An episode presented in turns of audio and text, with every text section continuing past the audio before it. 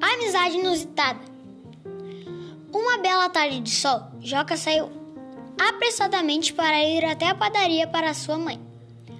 Não se esqueça a máscara! gritou ela lá do fundo da cozinha. Joca revirou os olhos e, muito contrariado, colocou a máscara do Homem-Aranha. Era a que ele mais gostava. Afinal, ninguém poderia reconhecê-lo. Ao contornar a esquina, uns 30 metros de chegar à padaria, Joca esbarra em um cãozinho de rua, mas que todos chamavam de Spike. Spike era um cãozinho adorável, de orelhas marrons e corpo, bran corpo branquinho. Muito lindo. Joca adorou e o quis levar para casa, mas ainda tinha que ir à padaria.